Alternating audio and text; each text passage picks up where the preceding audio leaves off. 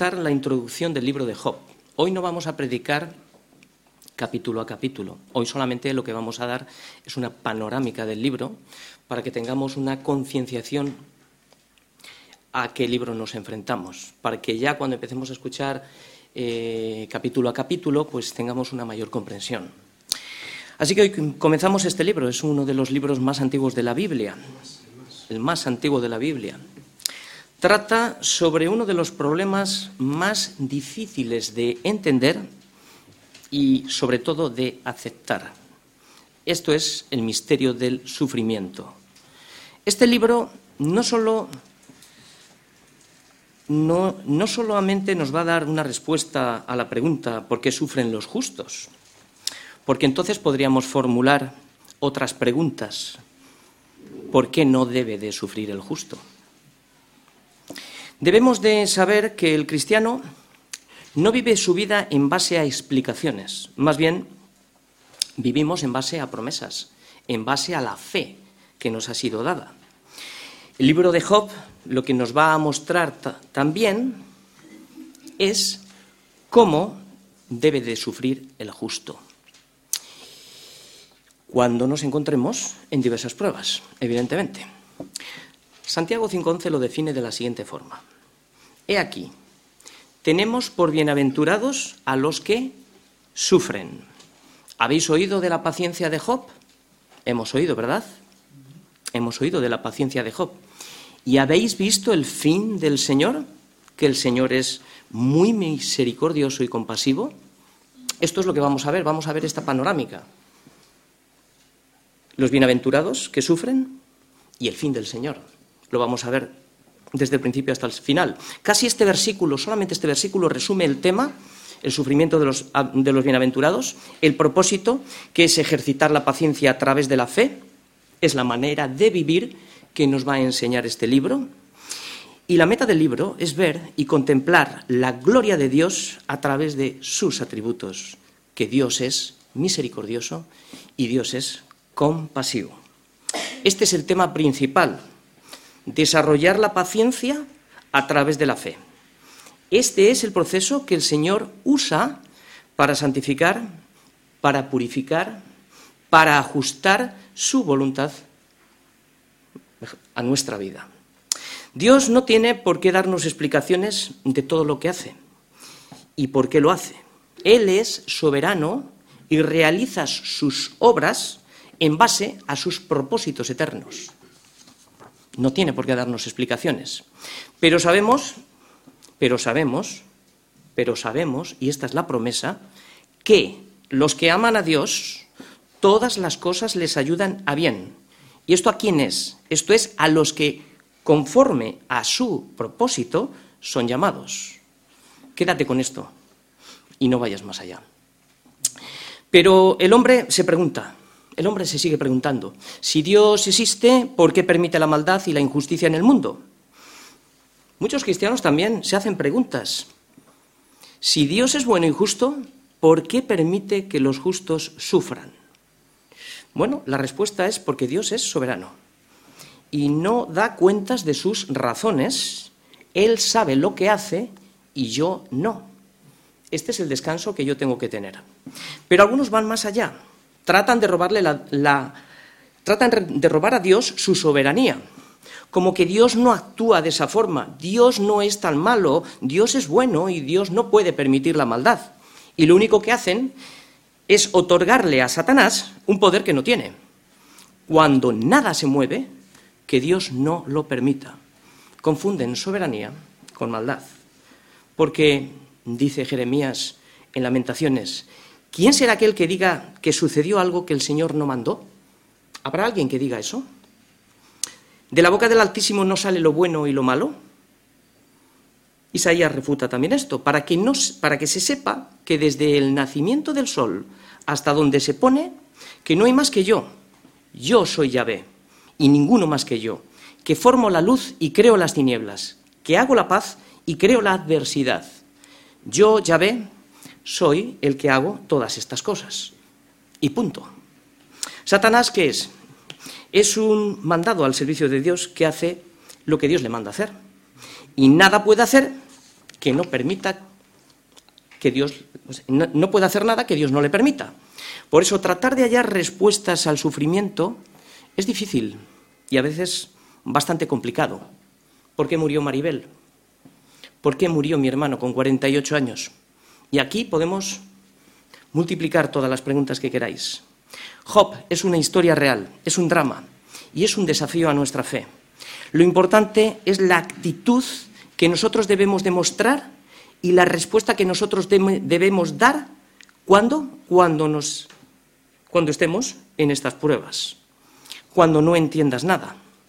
Lo mejor, cuando no entiendes nada, es no preguntar por qué. Esto no es sabio, sino para qué. Si de momento no te es dado darlo, porque el Señor no te lo dé de momento el que lo sepas, y puede que igual nunca lo sepas, simplemente no alterquemos con Dios, sino alaba a Dios. O sea, es decir, dale gracias en medio de la prueba, dale gracias por tu enfermedad, dale gracias por la muerte de un ser querido, dale gracias por tu bancarrota, por la pérdida de tus bienes, dale gracias cuando no entiendas nada. Tú alaba al Señor, con el entendimiento de saber que pase lo que pase, suceda lo que suceda, Dios es soberano. Hay pruebas en nuestra vida que nos vienen dadas de parte de Dios para tratar con el pecado oculto que yo no conozco y suceden cosas que yo no conozco. Pruebas que tratan con mi fe, pruebas que tratan para santificar, para depurar y para saber dónde tengo depositada toda mi confianza y a saber más, porque los propósitos de Dios, ¿quién los conoce? La prueba de Job fue un testimonio en el cielo y también fue para cerrarle la boca al diablo, entre otras muchas cosas. Ahora bien, hay pruebas que yo mismo provoco por causa de mi pecado, de las cuales no tengo que preguntar por qué me pasa esto, por andar con quien no debo de andar, por casarme en yugo desigual, por tomar decisiones en mi propia opinión sin consultar a Dios, por vivir una vida doble, una vida infiel a Dios, por no, contar, por no cortar con los espinos del mundo, en estas pruebas no te lamentes por tu condición. En estas pruebas lo mejor es lamentarnos por nuestro pecado. Es mejor hacernos otro tipo de preguntas, de las cuales creo que habitualmente no nos hacemos. Y sería, ¿por qué yo, siendo un vil pecador, Cristo murió por mí? ¿Por qué ha pagado la deuda que yo tenía que pagar? ¿Por qué siendo ¿Por qué sigue siendo fiel a pesar de mi infidelidad? ¿Por qué me ama el Señor? Creo que estas son las preguntas que deberíamos de hacernos. Yo no encuentro respuestas. Es un amor que excede a nuestro conocimiento. Hoy lo que vamos a ver es una panorámica del libro de Job, de las escenas, de los acontecimientos que se van a desarrollar en 42 capítulos y lo vamos a ver como si fuera el tráiler de una película. Vamos a ver quiénes son los personajes que actúan, vamos a ver el protagonista, vamos a ver cuál es el tema, cuál es el propósito y quién escribió el libro. Así que os sugiero que tengamos todos la Biblia abierta en Job, porque saltaremos por todo el libro.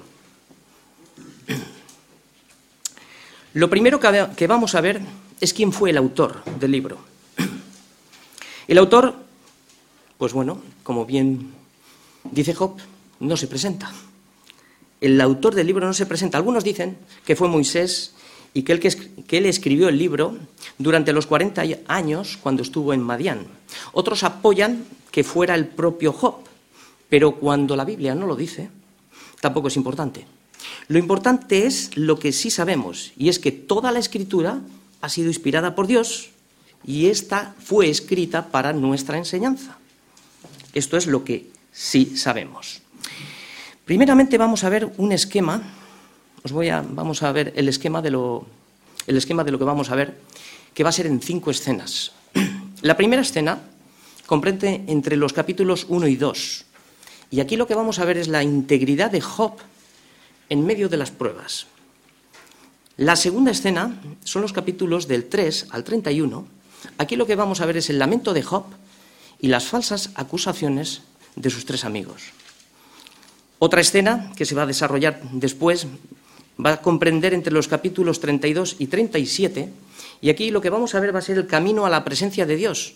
Aquí aparece un mediador, un tipo de Cristo que conduce a Job a la misma presencia de Dios a través de dos elementos, la gracia y la verdad. El cuarto esquema, que son, o sea, la cuarta escena, son los capítulos del 38 al 42, versículo 6. Aquí lo que vamos a ver es la presencia de Dios frente a la condición humana. Y la quinta escena es el capítulo final y conclusión, que es el capítulo 42, desde el 7 hasta el 27, vamos a ver la restauración de Job, la misericordia y la compasión de Dios. Este es el fin de Santiago 5.11, que hemos visto al principio. Por tanto, ¿qué es el sufrimiento? El sufrimiento es misericordia, pero solo para sus hijos. El objetivo nuestro de hoy, ¿cuál va a ser? El objetivo es entender que el sufrimiento es parte de la misericordia de Dios, pero solo para sus hijos. Vamos a entrar en el primer esquema, la primera escena, que comprende entre los capítulos 1 y 2. El libro de Job comienza diciendo Job 1.1. Voy a leer solamente el primer versículo. Hubo, por tanto, existió. En tierra de Uz, ¿esto qué es? Un lugar, un lugar geográfico. Un varón llamado Job un hombre con identidad y nombre propio. Y era este hombre, y ahora nos va a hablar de su carácter. Perfecto, recto, temeroso de Dios y apartado del mal. Este es el carácter de Job. En el mundo, la presentación de alguien rico sería diferente. Imagínate. Mira, este es Juan. Es dueño de una multinacional y es rico. Su carácter importa un pimiento. Lo importante es lo que tiene, la balanza del mundo es tanto tienes, tanto vales. Pero para Dios, la riqueza no es lo que tienes, sino lo que eres. Por eso empieza definiendo primeramente el carácter de lo que es. Porque ya vemos que tres veces dice el Señor el carácter de Job, que era justo, recto, temeroso de Dios y apartado del mal. Esto lo dice por tres veces. El nombre Job tiene diferentes definiciones. Yo me quedo con una. ¿Dónde está el Padre? Luego vamos a ver el lugar geográfico, porque algunos dicen que no existió, pero lo mejor es la escritura, que es la que se interpreta a sí mismo y nos da muchas de las respuestas que nosotros no conocemos. Job vivía en un lugar geográfico, la tierra de Uz. Que hoy no exista no quiere decir que no existió. ¿Dónde se encuentra Uz? Pues mira, en el Antiguo Testamento aparece varias veces Uz como un nombre. Os digo así por encima. Génesis capítulo 10, 23, 36 y 28. En Crónicas es 1, 17 al 42. También aparece tres veces como un lugar geográfico en Job 1.1, como acabamos de ver, en Jeremías 25.20 y en Lamentaciones 4.21. Solamente voy a leer una referencia. Jeremías ubica la tierra de Uz en los límites de Edón. O sea, el libro de Lamentaciones 4.21 dice, Gózate y alégrate, hija de Edón, tú que habitas en tierra de Uz. Hay más referencias de las cuales no voy a hablar. Es difícil determinar la ubicación exacta de Uz. Esto no es importante. Lo que es importante para nuestro estudio hoy es saber la descendencia y la rama de dónde viene Job. El primer detalle es que no era hebreo, no era hebreo. Era un edomita que vivía en la época patriarcal era un reconocido hombre importante, posiblemente fuera algún rey de alguna pequeña ciudad, dada la posición en cuanto a los bienes y el, número de siervos que poseía, y la mención también que se hace en el libro de Job en el capítulo 29. Por tanto, los edomitas, ¿qué eran? Eran descendientes de Esaú. Ahora bien, sabemos por Malaquías 1.2 que Esaú era hermano de Jacob y que Dios eligió a Jacob y maldijo a Esaú y a todo su linaje. No obstante, Dios lo que quiso es manifestar en medio de una ciudad de maldad no solo su misericordia, sino también su justicia. igual que Noé, que fue un pregonero de justicia, salvó a ocho personas, pero manifestó también la justicia. El resto del mundo quedó condenado.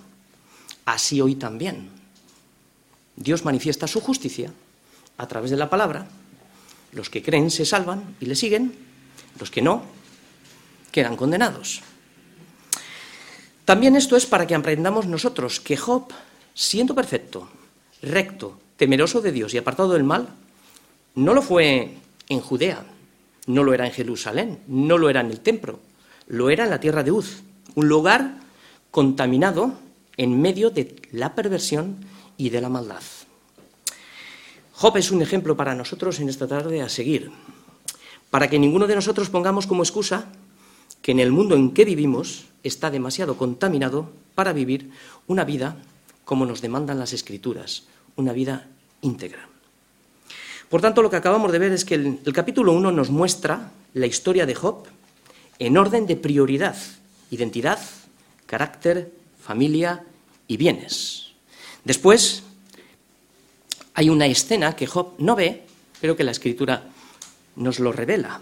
Esto es lo que nosotros no vemos y cosas que ocurren a nuestro alrededor. Esto es para que ampliemos nuestra mente, que como leemos muchas veces en la escritura, el, el diablo anda alrededor viendo a quién devorar, pero no va a devorar a nadie que no se le abra la cerca, porque Job estaba cercado.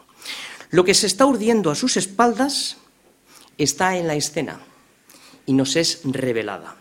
Con lo cual, lo que tenemos que entender primeramente es que todo lo que pasa en, la tierra depende del cielo. No hay nada que se mueva que no dependa de Dios. Muy bien. Después, aquí después vemos en el primer capítulo que hay una charla entre Job, o sea, perdón, entre Dios y Satanás, ¿no? Dios le llama la atención al diablo diciendo que no te has dado cuenta que no hay otro hombre justo, recto, temeroso de Dios en toda la tierra. Dice, no me extraña. Le has cercado de todo, le has dado de todo, ¿cómo no te va a alabar? Pero quítale todo si no te vomita, en tu si no blasfema tu nombre en tu propia presencia. ¿no? Entonces el Señor abre la cerca de Job y el diablo puede tocar lo que Dios le permite. Lo dejo en tu mano. Después vienen las pruebas. Cuatro ataques dejan a Job sin posesiones, sin criados, sin hijos. Muy fuerte. Lo leemos así entre líneas, pero todos sabemos lo que es la muerte de un hijo. Aquí murieron siete o sea, perdón, 10. ¿Cuál es la respuesta de Job ante tal prueba? Versículo 21. Desnudo salí del vientre de mi madre, desnudo volveré allá. Yahvé dio, Yahvé quitó. Por tanto, aquí está el carácter de Job que Dios había defendido. Sea el nombre de Dios bendito. Estos son los detalles de la integridad de un hombre. Alabar, alabar al dador es muy fácil. A cualquiera que le vaya bien, da gracias a Dios. Pero ¿quién puede alabar al quitador? O sea, al que quita todos los bienes. ¿Quién le puede alabar? Job, un carácter íntegro. Conclusión, lo único que, el hombre, que al hombre le queda ante el despojo total de todo, y aquí es donde quiero que centréis la atención, es su carácter, lo que él es. Esta es la mayor riqueza que un hombre puede desear tener. Ni los bienes, ni las riquezas, ni la familia te puede salvar. Tan solamente la fe en Jesucristo. Esto es el carácter de un cristiano. La fe en Jesucristo, una transformación de vida que le sigue y que cede todos sus derechos y lo único que desea es vivir en su presencia. El resto de las cosas, todo lo que tengamos es pura añadidura de bendiciones que el Señor nos da. El capítulo 2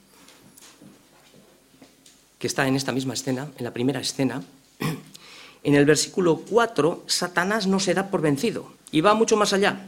No reconoce el carácter de Job ni su respuesta ante, los cuatro ataques, sino que le pide a Dios un precio mayor. En el versículo 4, capítulo 2, versículo 4. Piel por piel, todo lo que el hombre tiene dará por su vida. Nota que de nuevo tiene que pedir permiso, ¿eh?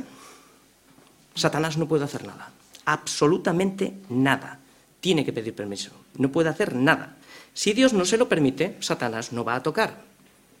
Dios le permite tocar su piel, pero no le permite tocar su vida, sino que lo hubiera fulminado de la misma. No perdió ni un momento. Inmediatamente salió de la presencia de Dios e hirió a Job con una sarna maligna, desde la planta del pie hasta la coronilla de la cabeza. ¿Os recuerda esto Isaías 1.6? Que desde la planta del pie hasta la coronilla no hay cosa sana en nosotros, sino que es toda una llaga. Nuevamente la respuesta de Job llama la atención, aun cuando su propia mujer le incitó a dar la razón al diablo diciendo, ¿aún retienes tu integridad, tu carácter, lo más preciado? Maldice a Dios. Este era el propósito del diablo, si no, te maldice en tu presencia. La mujer apoyando los propósitos del diablo. Maldice a Dios y muérete. Pero Job mantiene su integridad, diciendo en el versículo 10, ¿cómo suele hablar cualquiera de las mujeres fatuas? Has hablado. La está tratando todavía con cariño, porque la podría haber dicho directamente, eres una necia. ¿Qué? ¿Recibiremos de Dios el bien? ¿De quién? De Dios y el mal no lo recibiremos de quién? De Dios. Entonces, en todo esto, como termina, no pecó Job con sus labios. Aquí estamos viendo el carácter íntegro de una persona, atacado ya desde su propia familia. Conclusión, Satanás no puede hacer nada que no se le permita hacer. Fíjate que en cuanto Dios levanta la cerca, Satanás sale como un tiburón. Solo puede tocar lo que Dios le permite tocar.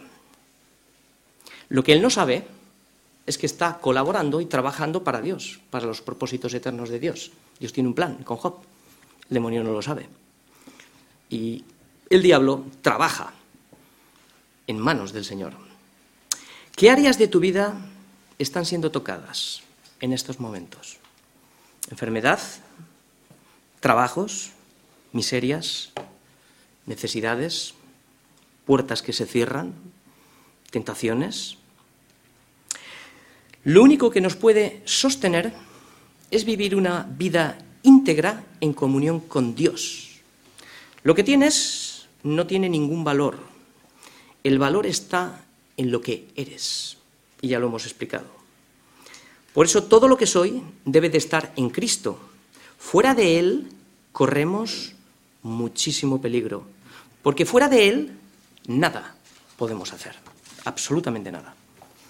Ahora vamos a pasar a la segunda escena. El lamento de Job abarca desde el capítulo 3 hasta el 31, en esta segunda escena. Vemos que el dolor de la prueba se agudiza. Job se lamenta. Además, le es dado tres amigos para acusarle y condenarle. En contraste, Job sufre impotencia porque no comprende los caminos de Dios, no sabe lo que está pasando detrás de él. Además del peligro de la justicia propia tanto arraigada en los justos. Y aquí quiero poner énfasis. Satanás no solo atacó a Job quitándole todo y metiéndole una enfermedad en el cuerpo, sino que usó todos los elementos de consolación que un hombre podía tener en su situación. Me refiero a los terrenales. Primero la ayuda idónea, su mujer. Ahora lo hace a través de tres amigos, también la, escritura nos dice que le abandonaron todos, absolutamente todos. Se convirtieron en tres adversarios y en fiscales acusándoles de culpable, siendo el mismo rol que jugaba Satanás. Esto es cuando nos atacan por tierra, mar y aire. No nos queda ya nada. Tan solamente lo único que le sostiene es la integridad, lo único que le sostiene es Dios, el Señor. El primero que entra en acción, aquí tenemos al primer adversario, se llama Elifaz. ¿Quién es Elifaz? Es un hombre que basa todos sus argumentos. Esto nos van a enseñar estos tres hombres cómo tenemos que manejar la palabra, porque podemos manejarla muy mal. Fijaos, basa todos sus argumentos en la experiencia, es decir, en la retribución mecánica. ¿Qué significa esto? Lo que siembras, recoges. ¿Lo dice la escritura? Sí. pero mal aplicado. Su manera de juzgar es causa y efecto. En definitiva, es el patrón que usaban los tres. Es el patrón que están usando contra Job. Job sufría y es porque había pecado contra Dios, es lo que Elifaz dice. Su discurso se inicia con palabras fingidas de consuelo, sin embargo, a medida que va avanzando el discurso de Elifaz, vamos viendo cómo va dando un giro cada vez, cada vez va condenando más a Elifaz, a Job. Fijaos, Job 5.3, para que veamos el carácter de este hombre. Dice, yo he visto, yo he visto al necio que echaba raíces y en la misma hora maldije su habitación. El 15.17, escúchame, yo te mostraré y te contaré lo que he visto. Está dentro del capítulo. El error de Elifaz no está en lo que he visto. El error de Elifaz está en la aplicación. ¿Os dais cuenta? No es en lo que he visto, sino en la aplicación. En hacer de nuestra experiencia personal una regla general. El error está en hacer de una experiencia personal una regla general. Esto es un error. Algunos tienen esta inclinación.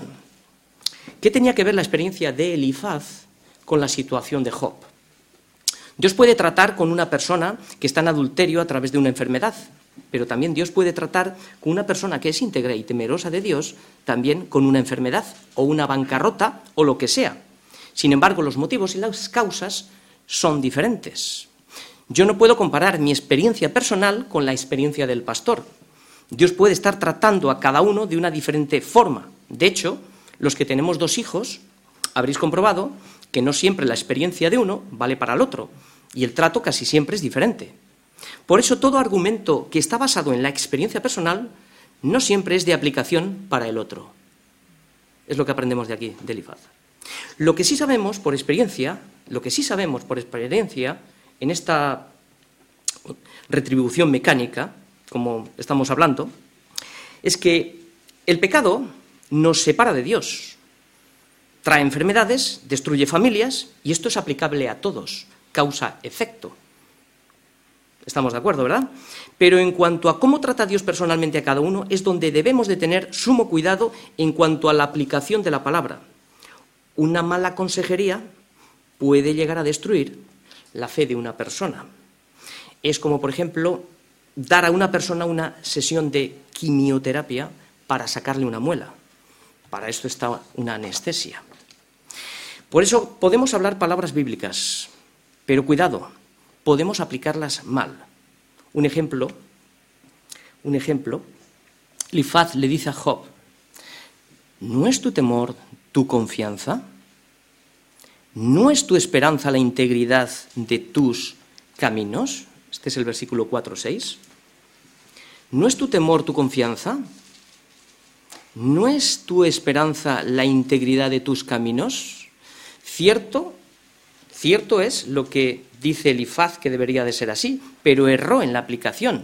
Puso en duda lo que Dios había firmado tres veces del carácter de Job, que era recto, justo, temeroso de Dios y apartado del mal. Elifaz creyó que Job se había apartado del mal, o sea, digo, perdón, de Dios. Era lo que pensaba, que se había apartado del temor de Dios y el sufrimiento era el resultado de su pecado. Esto es una buena teología, pero una mala aplicación, puesto que lo único que sostenía a Job era su integridad y el error fue juzgar antes de entender la situación. Hemos visto cómo trabaja la experiencia y los errores que se pueden cometer. Ahora va a entrar en escena, va a entrar el segundo.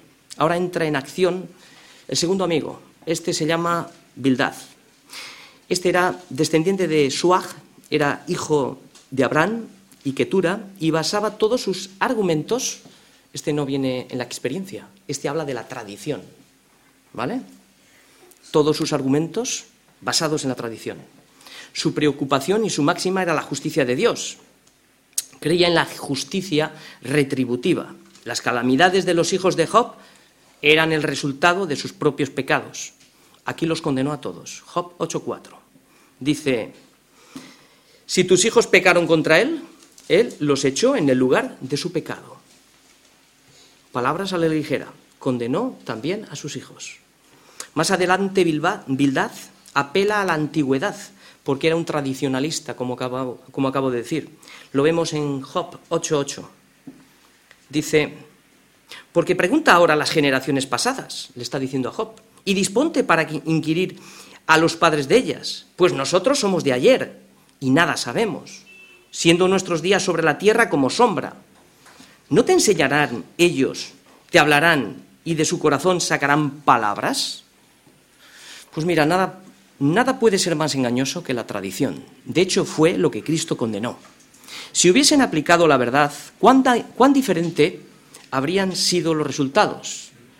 La verdad de Dios, todos sabemos que es la única regla y la única regla que tiene autoridad. Todo debe de ser medido por la escritura y todos, tarde o temprano, tendremos que inclinarnos, me refiero a los que no quieran, bajo esa autoridad. Ninguno tiene derecho, ninguna persona tiene el derecho a establecer su experiencia como regla para los demás y si no tiene un hombre el derecho, mucho menos lo tiene una multitud de hombres. En otras palabras, es la voz de Dios, no la voz de un hombre, la que nos debe de gobernar. Ni la experiencia ni la tradición de los hombres, sino la palabra de Dios. Ella será la que se pronunciará, la que pronunciará el juicio en el día postrero. Si Bildad y Elifaz hubieran discernido esto, sus palabras habrían ejercido muchísimas más influencia en su amigo que estaba afligido. Hemos visto el segundo caso, cómo juzga la tradición y los errores que se pueden cometer para que nosotros tomemos conciencia de ello. Aparece un tercer hombre. El tercer hombre es otro supuesto amigo. Se llama Zofar. Zofar, ¿quién era Zofar? Era una persona legalista hasta el extremo. Todos sus argumentos están basados en esta regla, legalismo. Para que veamos un ejemplo de su carácter. Job 11:13. Si tú hasta el hasta el 15. Si tú dispusieres tu corazón y extendieres a él tus manos, si alguna iniquidad hubiere en tu mano y la echares de ti, y no consintieres que more en tu casa la injusticia, entonces levantarás tu rostro limpio de mancha y serás fuerte y nada temerás. Aparentemente las palabras están bien. El problema no es ese. El problema está en que Zofar no conocía el carácter de Dios y está aplicando mala palabra. No conocía a Dios porque si le conociera no hablaría así de su amigo como de alguien que abre su, o sea, como que Dios abre su boca contra un pobre pecador afligido que está en el suelo y le exige algo a una criatura desvalida que no puede ni hacer.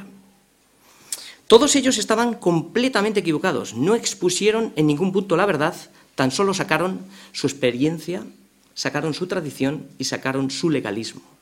Todos, absolutamente todos, erraron en el blanco, porque no conocían ni el carácter de Dios, no conocían su propósito, no conocían la respuesta, ni el respeto, ni la prueba. No conocían absolutamente nada. La ignorancia los gobernaba. Aquí hemos visto tres acusadores, tres para como para abofetear a Job, por tierra, mar y aire. Ahora vamos a entrar, va a cambiar la escena en la película que estamos viendo. Ahora vamos a entrar en la tercera escena, en la tercera escena. Esto es un camino a la presencia de Dios que comprende los capítulos desde el 32 hasta el 37. Aquí entra en escena el joven Eliú. Eliú. Él había estado pacientemente escuchando, eran mayores los que habían estado hablando, y él como un joven había respetado y había escuchado. Su nombre significa Dios es Él, y sin duda podemos considerarlo como un tipo de Cristo. Él pone a Dios en escena y hace un alto, hace un alto al fuego en medio de una guerra de palabras. En dos breves sentencias resume las discusiones que abarcaron 29 capítulos. Sus argumentos no están basados en la experiencia, no están basados en la tradición, no están basados en el legalismo, sino que introduce dos conceptos necesarios para llevar a Job a la presencia de Dios. introduce la verdad y la gracia, que es lo único que puede reparar el alma. Aquí viene el argumento de la confrontación de Eliú, recordando a Job lo que anteriormente había hablado, porque él había sido testigo de lo que había hablado Job y había sido testigo de lo que habían hablado sus amigos. El hombre debe de ser llevado a la presencia de Dios para que descubra quién es Él y quién es Dios. Esto es lo que hace el joven Eliú. Lo que la experiencia, la tradición y el legalismo no habían conseguido, la verdad bien aplicada lo consigue. Job no se conocía a sí mismo y sus amigos no pudieron darle este conocimiento. Necesitaba ser conducido. Eliú no cometió ese error. Él siguió un criterio totalmente diferente a sus amigos. Él no condenó a Job. Hizo que la luz de la verdad actuase sobre la conciencia de Job y a la vez derramó el precioso bálsamo de la gracia en su corazón al recordarle sus propias palabras. Y desde aquí empieza la, desde aquí empieza la reparación del alma. Versículo 33, 8. Sí, os sugiero que vayamos.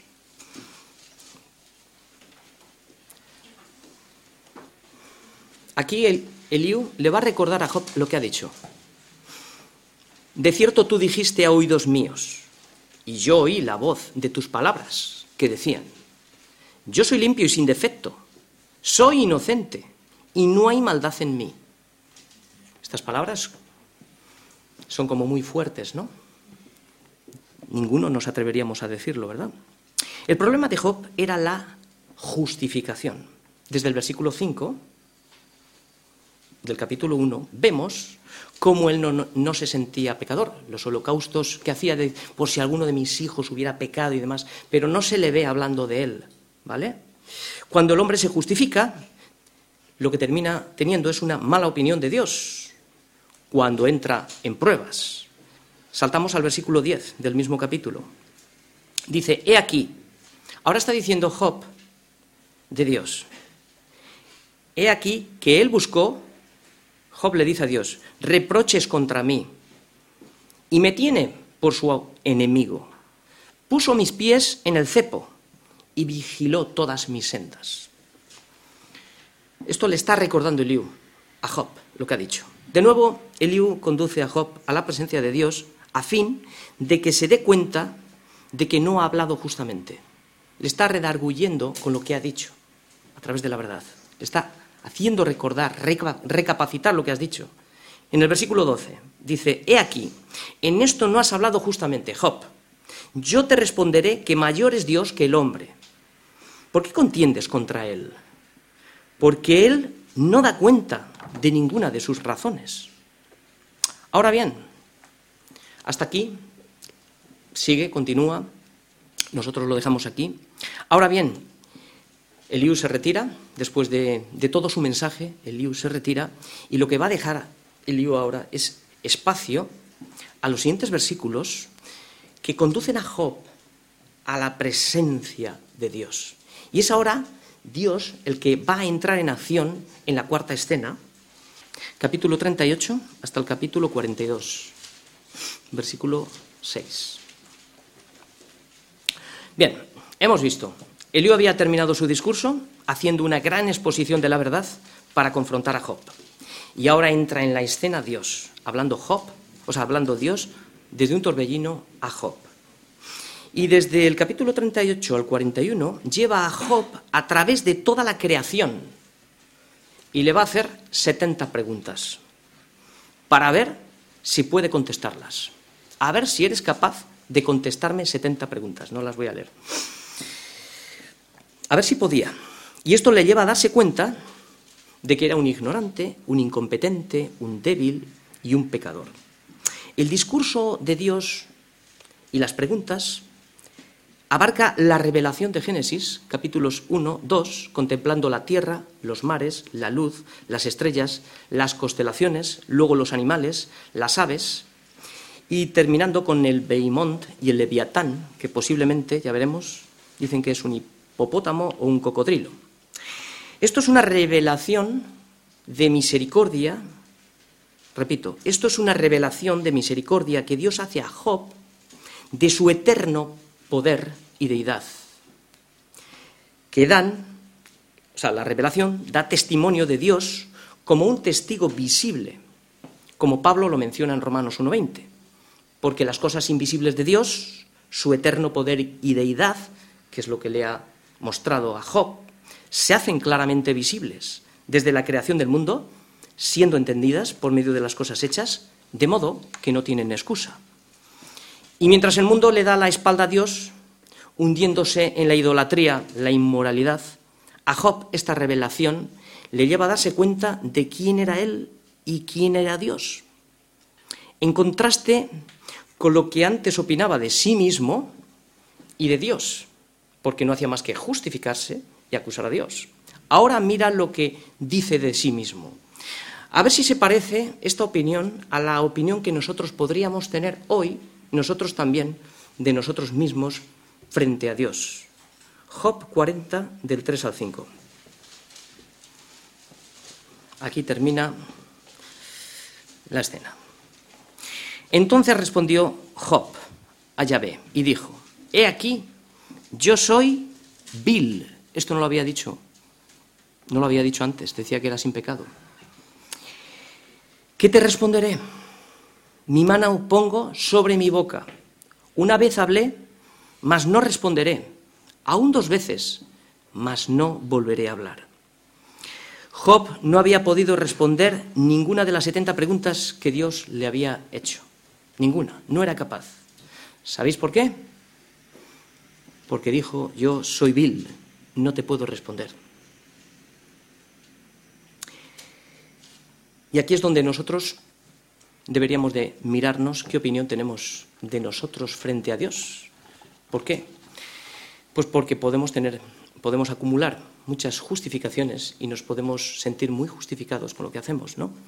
Y cuando nos vienen las pruebas o las situaciones difíciles, no entendemos por qué y para qué. Y empezamos a quejarnos como niños malcriados. Esto es una exposición para que nos demos cuenta muchas veces de las situaciones que suceden en nuestra vida. Vamos a ver la última escena y aquí es donde terminamos. Esta última escena es la quinta y es la restauración de Job. Es el capítulo final y la conclusión. Por eso, después de una larga exposición sobre la creación, Job concluye, aquí ya terminó, hemos terminado el capítulo 41, donde ha terminado el Señor hablando largamente, Job ya está confrontado, le ha sido declarado el pecado, ya ha dado muestras de ello, pero ahora lo va a hacer más contundente. Job 42, versículo 1. Si estáis todos. Respondió Job a Yahvé y dijo, yo conozco ahora, ahora es cuando conozco, que todo lo puedes, que no hay pensamiento que se esconda de ti. Ahora le otorga toda la soberanía y omnisciencia. ¿Quién es el que oscurece el consejo sin entendimiento? ¿Quién es? Por tanto, yo hablaba lo que no entendía. Cosas demasiado maravillosas para mí que yo no comprendía. Dios le había dado una lección con toda la exposición de la creación. Oye, te ruego y hablaré. Te preguntaré y tú me enseñarás. Ahora sí, ahora quiere aprender. Ya no va a hablar más. El verdadero discípulo es el que escucha, más que el que enseña. De oídas te había oído. Yo pensaba que te conocía. Era necesaria la prueba. Mas ahora mis ojos, después de la prueba, te ven. Por tanto, no tengo otro remedio. Ahora no es, no es una condición de no me queda otra cosa. No, no, no. Ahora me aborrezco. Aborrezco mi pecado. Ahora tengo ese carácter que me has dado. Aborrezco mi pecado y me arrepiento en polvo y ceniza. Es como cuando alguien, no sé, un diseñador te lleva a una gran obra majestuosa. Tú la ves por fuera y dices, bueno, pues es bonita. Pero imagínate que te lleva y te va recorriendo y te va enseñando todos los elementos que ha tenido que usar y, todo el trabajo que le ha llevado esa obra. Y entonces cuando tú empiezas a entender la obra, que, aparentemente no la entendíamos, ¿no? Y es cuando te quedas estasiado, dices, Esto es lo que le pasó a Job, se quedó estasiado de quién era Dios, ¿no? Finalmente el propósito de Dios se ha cumplido en la vida de Job, es lo que estamos viendo. Job albergaba en su corazón un pecado oculto que Dios quiso traer a la luz, la justificación de sí mismo. Solo en los capítulos del 21 al 31 Job se menciona a sí mismo más de cien veces, yo, ni, me, todo el tiempo justificándose delante de Dios. Una de las razones, una de las razones por las que Dios permitió semejante prueba es para que Job conociera que el hombre no puede justificarse a sí mismo. La única justicia está en Cristo, pero necesitaba pasar por el horno de la aflicción para que se conociera a sí mismo que es un vil pecador y conociera también quién es Dios. Por eso, cada vez que el Señor revela a sus hijos su majestad, su gloria y su santidad, el hombre no puede mantenerse de pie, sino que la gracia le hace caer hasta el suelo para recibir el preciosísimo don, porque es un don precioso del arrepentimiento, ante tal deslumbrante luz de santidad. Nadie que haya visto la gloria de Dios manifestada en su vida puede quedarse tal cual. Las marcas de un verdadero arrepentimiento son estas.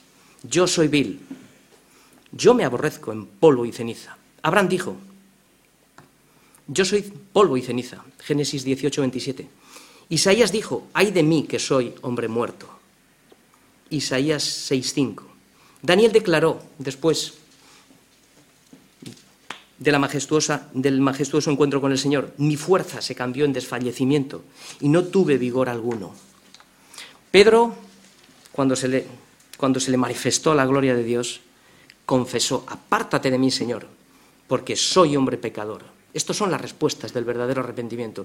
Y primera de Juan 1.17 dice Juan, cuando le vi, caí como muerto a sus pies. Tan pronto como Job se restauró, sus pensamientos acerca de Dios y de sí mismo, también hizo lo mismo acerca de sus amigos. Aprendió lo que no hay que hacer con sus amigos. Por eso Job, Dios le capacitó y Job oró por ellos. Si él pudo orar por los consoladores molestos, por los médicos nulos, por los mismos hombres quienes habían sido sus acosadores, ¿cómo lo pudo hacer? No puede otorgar perdón si no lo ha recibido, no puede otorgar misericordia si no lo ha recibido. Por eso otorgó misericordia porque había recibido la misericordia de, Dios. Job 42, 10 dice, y quitó Yahvé la aflicción de Job cuando él hubo orado por sus amigos y aumentó el doble todas las cosas que habían sido de Job. Termina la historia.